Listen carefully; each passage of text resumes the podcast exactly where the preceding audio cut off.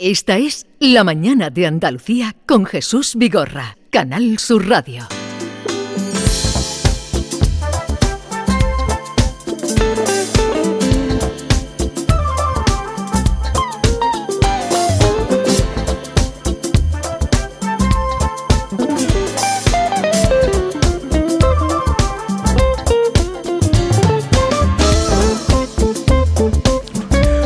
11, 4 minutos de la mañana, ya les anunciaba que íbamos a recibir hoy la visita, la visita de Alicia Jiménez Barlet con la nueva novela, es la número 13 de la, bueno, de la protagonista y de esta mujer que ella creó, Petra Delicado, la, la investigadora. Buenos días. Buenos días. ¿Qué tal estás? Bien, bien.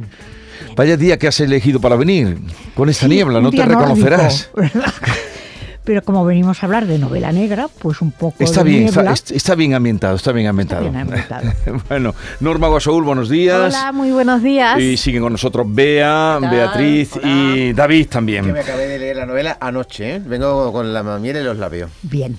Eh, cuando se cumplen, se cumplen ahora tres décadas y trece libros con la inspectora Petra Delicado, ¿no? Sí, muchísimo tiempo, muchísimo. Bueno, tiempo, no vamos a incidir demasiado. y del subinspector Fermín Garzón como protagonistas que hoy presenta pues la, mujer fugitiva. Mm, tú fuiste pionera en crear eh, una mujer investigadora, o por lo menos en novelas en nuestro país, ¿no? En este tipo de novelas. En España sí. Y en Europa era la primera que era policía. las mujeres eran protagonistas de novela negra, pero siempre mm, en, roles un poco diversos que no era asumir la dureza del rigor policial. Pues 30 años después, Alicia, eh, salía el otro día un dato, como estaba a vueltas con la novela y sabiendo tu visita, dice que hay mujeres, tres décadas después, solo un 3% de las mujeres que hay en la policía son oficiales. Las mujeres quiere decir que hacen más carrera dentro de las Fuerzas Armadas en las novelas que en la vida real. Bueno, si hubieras visto cómo iba la cosa cuando yo empecé a escribir, no había prácticamente mujeres, había 40 inspectoras en Cataluña y una sola comisaria en toda España. Yo creo que eso va progresando y cada vez hay más mujeres en las fuerzas de seguridad del Estado. Sí, sí, pero, muy bien así. Pero con, con cargo. todavía con, cargo, Aún, aún falta. Pero las nuevas generaciones, yo he estado en un reparto de despachos de la policía y era asombroso ver la cantidad de chicas jóvenes que aparecían por allí recién ingresadas. ¿Y has hablado con ellas, digo, para construir a veces historias y personajes en documentación para las novelas, para tus historias? Sí, empecé hace muchísimos años con una asesora que era inspectora, ahora ya es comisaria, y me ha ayudado muchísimo en cosas de procedimiento. Evidentemente hay cosas que no te quieren o pueden decir, pero mm, siempre ha sido mi asesora fiel. Ajá. Vamos a hablar de La mujer fugitiva, que es el título de esta novela número 13. No tienes eh, prejuicios, ¿no? no, no soy supersticiosa. No supersticiosa, nada. No creo en maleficios. El 13 me parece un número, un número estupendo. La novela, para situar a los oyentes que nos están escuchando, la novela narra un asesinato ocurrido en un food truck, que son estos, estas furgonetas gastronómicas, ¿no? Que vemos sobre todo los fines de semana. Eh, se suelen ver mucho, puertas de, de grandes acontecimientos y lo que lleva a la inspectora, a Petra Delicado, y al subinspector Fermín Garzón a investigar una muerte y desplazarse, porque ah, es ahí donde aparece eh, pues una muerte, una mujer, y desplazarse por los distintos puntos de Cataluña tras esos llamativos restaurantes de cuatro ruedas, que por cierto cada vez están más de moda, como este tipo de, restaurantes. La cosa empezó en Estados Unidos eh, siguió por Europa y ahora pues aquí la gente le divierte comer de pie, comer en un sitio al aire libre, ver pasar a otras personas. Es agradable, es divertido. ¿Tú lo frecuentas? Pues no mucho porque vivo en el campo y es difícil encontrarlos, pero no me importa nada comer así. ¿Y por qué te ha venido bien para situar ahí eh, la historia y el desencadenante de la historia, ¿no? que es la aparición de, pues la muerte? Para salir un poco de los escenarios habituales de la novela negra, que son bosques umbríos, eh, callejones miserables, eh, arcenes de carreteras secundarias. Vamos a darle un poco de vida y a demostrar que se puede asesinar en pleno día. En cualquier sitio. En cualquier sitio. En cualquier sitio. Vamos a leer un fragmento. De la, la primera es una novela de policía, poco se puede desentrañar, pero ya se pueden hacer una idea. Todos estaban en plena efervescencia culinaria. Sándwich, degustaciones de jamón, montaditos variados, hasta una paella recién hecha se veía mellada por las raciones que de ella se habían servido. El aire olía a cerveza. Nadie en su sano juicio hubiera dicho que en aquel contexto pudiera pensarse en un asesinato. Comer, beber, charlar y pasear alegremente era siempre indicativos de la vida. Mm, o sea, nadie hubiera pensado, pero hasta que llega la escritora y tú colocas ahí un asesinato. Sí, y llega Jesús y lee con esa voz y bueno, yo me quedo... Sigue, sigue. Ah, sigo, sigo. Esto lo has escrito tú. Luego le leo otro trozo. que tengo, más, tengo esto, más. Esto da pie a que nos pintes unos un, un cuerpo de policía, bueno, por lo menos el inspector y el subinspector un poco gorrones, ¿no? Porque prueban todo lo, todo lo, las- los ofrecimientos culinarios que tienen ahí las distintas furgonetas. Sí, el subinspector es un tripero, es mucho cuidado y aprovecha la investigación para una pequeña degustación de vez en cuando. Alicia, hay mm, en la estructura que usted desarrolla de la novela una como una doble trama, por un lado la propia del crimen o crímenes, pero por otro también vamos siguiendo la vida personal familiar de, de la inspectora Delicado, de tal manera que al haber dos historias que se solapan, es una novela que tiene dos desenlaces y en las dos últimas páginas aparece el final de cada una. Eso me ha sorprendido. Cierto, es así, es así. Un final que todo, no vamos a hablar de él, ¿eh? No, evidentemente. Please. El spoiler que antes llamábamos destripe. Ea. Pues es cierto que es bastante sorprendente, según me han dicho en ambos casos. La vida de Petra da un giro y el crimen, tal y como se resuelve, pues sorprende al lector. Bueno, pero sí podemos contar que ella y su marido, bueno, que Marcos eh, tiene una idea que es irse a vivir al campo. Y en ese caso, ella, Petra, se niega. En ese caso, Petra es la antítesis de usted, porque usted vive en medio del campo. Ella se niega, ¿no? A irse a vivir, a salir de la ciudad, y usted vive retirada en el campo. Por lo cual, usted se, se desarrolla quizás su, su personalidad con la, con la del marido, ¿no? Bueno, ella es policía y yo soy escritora. Entonces, un policía no puede salir de- mm, del núcleo urbano. Necesita absolutamente en su trabajo la ciudad. Si hubiera sido, aquí me voy a poner feminista, ¿eh? aviso, de las clásicas. Si hubiera sido el varón, pues eh, todo el mundo lo hubiera considerado más natural. Tiene su trabajo, no puede irse. Pero a mí, incluso periodistas, colegas vuestros, me han preguntado, ¿no es un acto de desamor que Petra siga en su trabajo y no quiera seguir a su marido? Pues no. Es una policía muy, muy, muy vocacional, se mete en cada caso al 100% y no quiere eh, seguir una idealización un poco. Porque les advierto que el campo es magnífico, pero en invierno a las 5 de la tarde se ha hecho de noche. Sí. No hay restaurantes temáticos ni películas en versión original. Con lo cual, Y, ojo. y- y, claro, y muestra también lo que difícil que es la conciliación familiar. Están Cierto. siempre corriendo de un lado para otro, los dos, en parte los dos. Entonces, claro, es muy complicado hacer un vínculo. Ella, ahora que estamos hablando, perdona un momento, ahora que estamos hablando de, de esa la vinculación o la conciliación familiar, ella no tiene hijos y, siempre, vamos, es un principio en todas las novelas que, que existen. Una de las razones por las que me juré desde la infancia no tener hijos era la culpabilidad que veía proliferar entre las jóvenes madres con quienes me topé. Todas sufrían por las ausencias familiares que suponía cumplir con su trabajo. Pobres criaturas, un día ni me reconocerán. Pero si se dedicaban con más brío a la crianza de los niños, los remordimientos venían del lado profesional. Si no le das duro al trabajo, acabarás en la mediocridad. Esto es un principio que tiene eh, eh, Petra. Sí, sí. Ah, además era complicado al principio ponerle hijos. Eh, si os habéis fijado en las películas o en las series o nunca tienen ni perros ni hijos, porque si no siempre están de colonias. Entonces, Y si claro, tienen un gato, se lo matan. Exacto. Eh, algún vengativo delincuente. el tener una serie de obligaciones un poco domésticas, pues es complicado para un personaje. No, no, no da lustre. Sí. Eh, Alicia, es la historia número 13 de, Petra. Desde finales de los 90 hasta hoy han pasado pues como 26 años así, desde la primera Petra. Evidentemente es un personaje que ha tenido que ir evolucionando a lo largo de los años, al igual que, que tú como escritora, ¿no?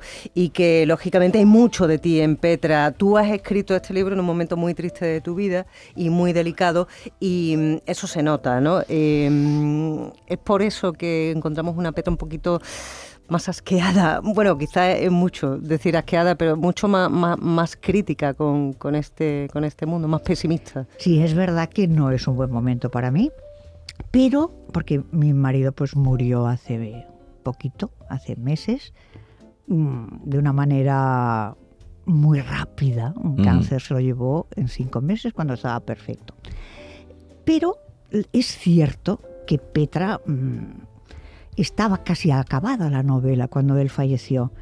Ya venía siendo un poco más agria, quizá porque no es la circunstancia personal del autor, sino del entorno lo que hace que quede una influencia en los personajes.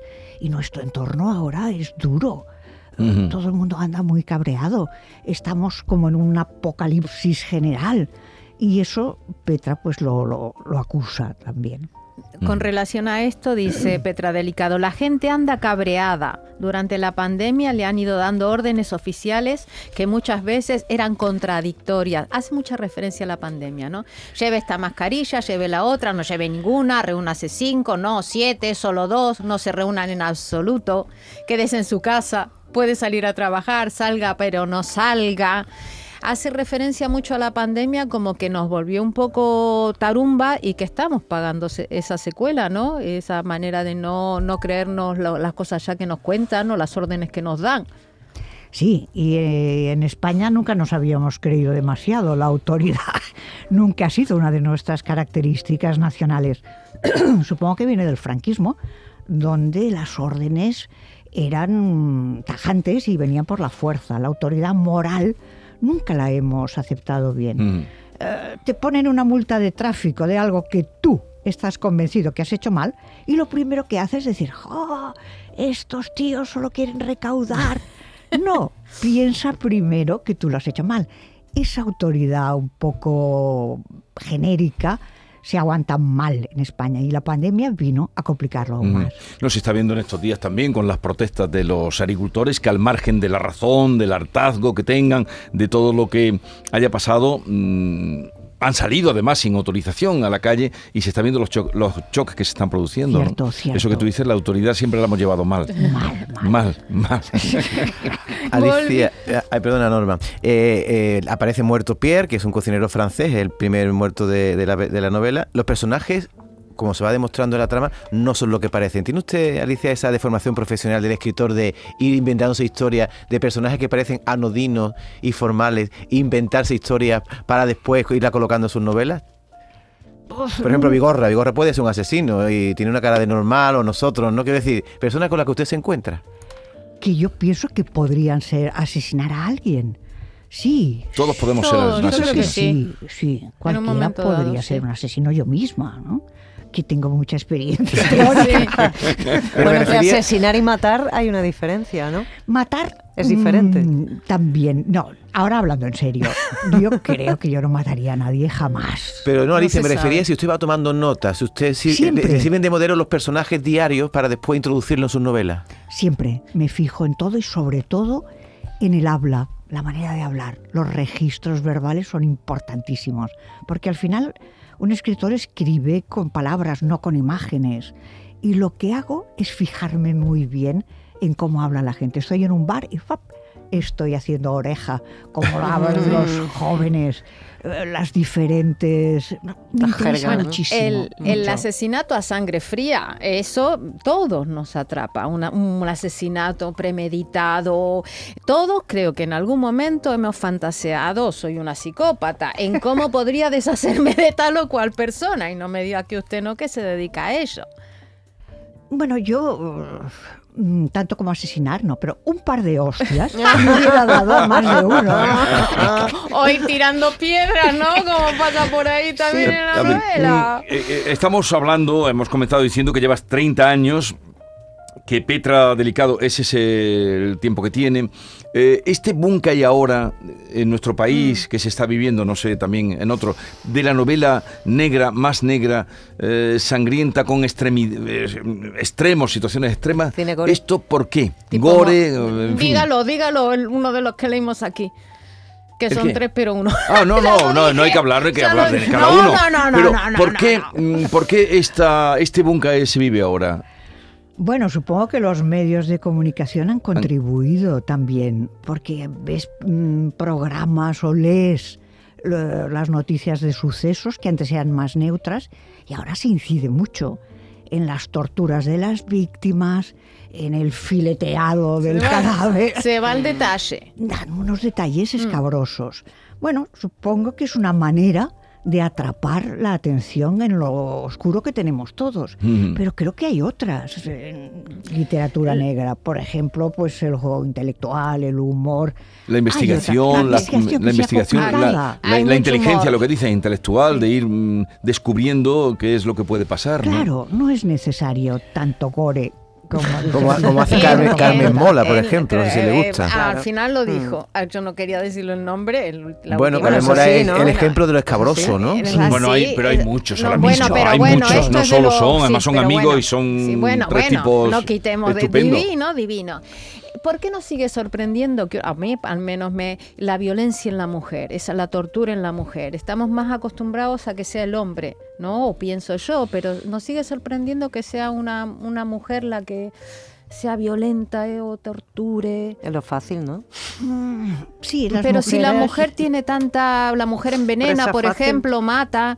la- no, no, te digo la mujer como asesina, como, como, porque la mujer utiliza otros métodos, se supone, ¿no? O eso dicen, que envenena, que es más silenciosa. Sin embargo, cuando una mujer tortura, no nos, nos choca. Es que no es el caso más habitual.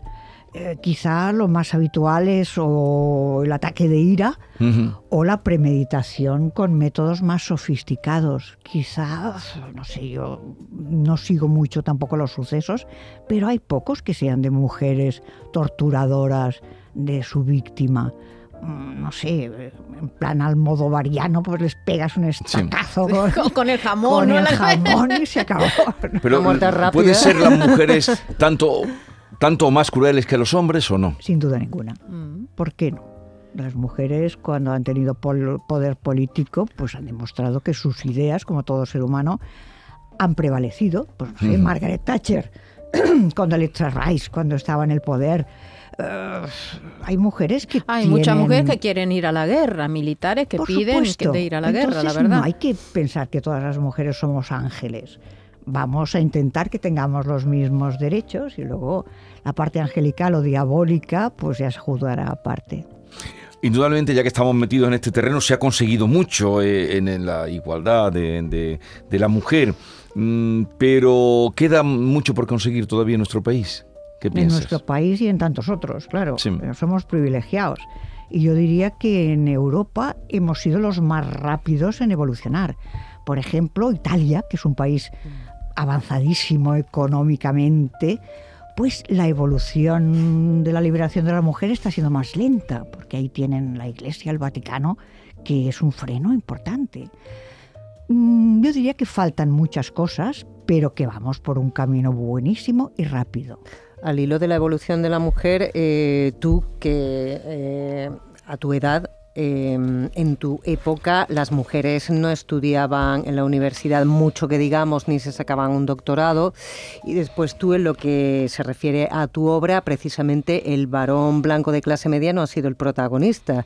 Estoy pensando, pues, por ejemplo, libros por los que te han premiado muy bien, ¿no? Eh, este que dedicas a- a- al Maki o la Maki, ¿no? Que existió realmente, a Teresa encuentra. que era que era eh, hermafrodita, o pensando también en hombres desnudos, que estamos hablando de hombres que se ven abocados a tener que hacer striptease, después está Petra Delicado. En fin, tú, tú demuestras con tu obra que tienes un ramalazo feminista importante y, y con muchas razones, ¿no? Eh, te muestras un poquito enfadada con la sociedad actual, no sé si con la parte feminista también, y por ejemplo con, himnos, ¿no? Al hilo de la actualidad, no sé, te quería preguntar un poco qué te ha parecido, si la has escuchado la canción que va a ir a, Eurovisión. He leído por todas partes, pero como me llevan con una maleta vieja no he llegado a escucharla. de una ciudad a otra, no la he oído. Escucha un poquito.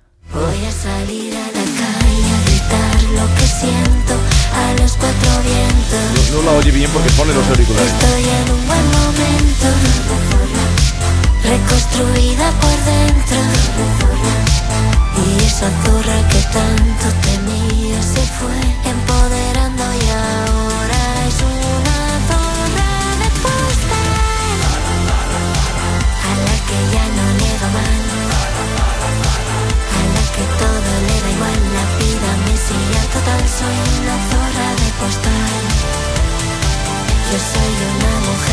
Sí, ya tenemos como documento. Se eh, defiende la canción como empoderamiento femenino. No sé cómo lo, cómo, cómo lo interpretas tú con este poquito que has escuchado y con lo que has leído, No Alicia. sé, yo siempre he sido animalista. Somos Lo de las zorras y los zorros me encanta.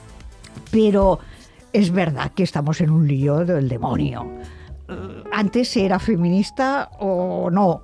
Pero ahora con estas facciones que luchan, eh, sinceramente, hay cosas a las que atender que son muy básicas. Y si aquí está todo solucionado, pues vámonos al tercer mundo y les echamos una mano. ¿no?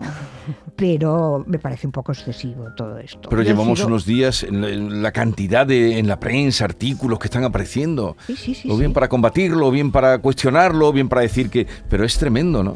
Es- Es tremendo, sí, porque al final resulta que estamos hablando de cosas banales, pero que tienen un- una segunda parte.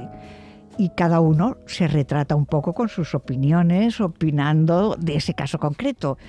No lo sé, todo es un poco excesivo, sinceramente. Se nota que vives en el campo, por tu placidez a la hora de hablar, pero vives donde, retirada de la, de la ciudad. Sigues Sí, viviendo en el campo. ¿Dónde sí, vives? En Vinarós, Ajá. a siete kilómetros de la costa, en Mm. una montañita. O Bien, sea, allí bien. está estupendamente. Sí. ¿Y por tu tierra natal sueles ir o no? ¿O, Bueno. fue, ¿O fue circunstancial el que tú nacieras en Albacete? Fue circunstancial, En pero Almansa. de todas maneras les estoy muy agradecida porque me han puesto una calle Hombre, con mi nombre. ¿qué menos? Sí, es un polígono industrial. Vaya. Ah, bueno. Ah, bueno, también tiene su belleza los polígonos. Sí, Jiménez. hace mucho por el país. Han puesto Jiménez con J y la Barlet. no os cuento, ¡Madre pero mía! Pero el, el Bartlett bien, ¿no? El Bartlett. el Barlet, las T's han saltado por los aires. En cualquier caso, me ha servido para cachondeo de mis amigos. Claro. como, ¿Con quién haces esquina, por ejemplo? Tiene ahí. Y yo lo agradezco. Pero planta usted su lechuga y todo, Alicia, ahí en su campo, tiene usted su tomatera, sus cosas. No, No. porque es muy complicado. O sea, vive en el campo, pero va al súper a comprar. Naturalmente. Pero- pero, naturalmente. David, Yo ¿tú pensaba que, se, pensaba yo que se va a retirar al campo un poco, pues su tiene sus tomateras ¿no? y Su su... historia, ¿no? Eh, aprovechando que está con nosotros Alicia Jiménez Barlet, ¿y con quién haces esquina en? ¿O me lo dice luego cuando acabe Te el...? lo digo cuando pueda, porque no me acuerdo. Ah, no, también. Cuando veamos en- el Google Maps lo miraba ahora Eh, mismo. un ¿eh? momentito. Vamos con un cuestionario que te ha preparado Norma Guasaúr, que siempre hace estos cuestionarios. Ella sería, pues también una investigadora aquí en el programa Sí. para saber un poco más. Señora Jiménez Barlet, para conocerla un poquito más, le voy a someter un breve cuestionario, casi casi una investigación, cuestionario que he venido a denominar cuestionario la food track. Empezamos, si tuviera que elegir leer o escribir, Leer. restaurante o food track. Restaurante. Epa, matrimonio o vida profesional, lo digo por el dilema de la, de la novela, si tuviera que elegir. Aquí es más complicado. Dado mi caso, vida profesional. ¿Tiene constancia de la rivalidad entre las fuerzas de seguridad del Estado? Sí. No es. Sí. Sí. ¿Paciente o impaciente como la como la inspectora, que es impaciente? Impaciente. ¿Crees sinceramente que la gente piensa, como cuenta en la novela, que si ves a un policía, guárdate de él? Eso de que vela por tu seguridad es un camelo. Eh, Sucede, no como en México, pero realmente Argentina. aquí muchas veces lo piensas. ¿No cree que es hora de que Petra Delicado cambie la gabardina? Ya de una vez. Ah, me pone una chaqueta, encima no llueve. Sí, algo de entretiempo. Habrá que poner. Ahora sí, si sigue sin llover, eh, Alicia, Comparte con Petra la idea de que los camareros españoles son una auténtica institución nacional y más útiles que el gremio de, los psiquiatras en su totalidad. Estoy completamente convencida. Y además son maravillosos, tiernos con la gente y, en fin, deberían condecorarlos. Es más de copa que de sofá, entonces. Absolutamente. Y de cervecito de gin tonic. Cerveza. Cerveza, porque ahí también le dan todo, ¿eh? A Le Chupito no a le hacen gasto a nada. Y, y- y luego cogen el coche. ¿Eh? ¿Dónde va? ¿Dónde Ya, va? ya. Y para terminar, si como dice en la novela, todas las mujeres huimos de algo, ¿de qué huye usted? Huyo de tener miedo y de amargarme. Puedes estar triste, pero amargarte jamás. Pues muchísimas gracias. puedes estar triste pero amargada o amargado jamás. Déjame decirle, Jesús Alicia, que en el polígono industrial de Almansa, eh, su calle es paralela a la de Ramón J. Sender y usted hace esquina con Jorge Manrique. No Hombre, está mal. hombre, por favor. Ese, Caramba, me has dado la alegría del día. pero ese- ese es un polígono de nivel, ¿eh? Jorge Manrique, Alicia Jiménez Barlet, eh, Ramón. J. Sende. Ramón J. Sende, vaya polígono. Eh, ¿Nunca has situado un asesinato en un polígono? No, pero es una idea, ¿eh? Es un sitio... Naves para esconder de todo. Hay bueno, unas Alicia, naves. gracias por la visita, me alegro mucho de verte. Siento esto que me cuentas, eh, en fin, eh, esto que nos has contado eh, de la muerte de tu marido. Y, y nada, que siga Petra Delicado eh, investigando y haciéndonos eh, descubrir emociones. Lo he pasado muy bien con todos vosotros. Cualquier día os invito a comer una paella en Vinaroz. Vale. Oh, me apunto. Acudiremos. Adiós. Esta es La mañana de Andalucía con Jesús Vigorra, Canal Sur Radio.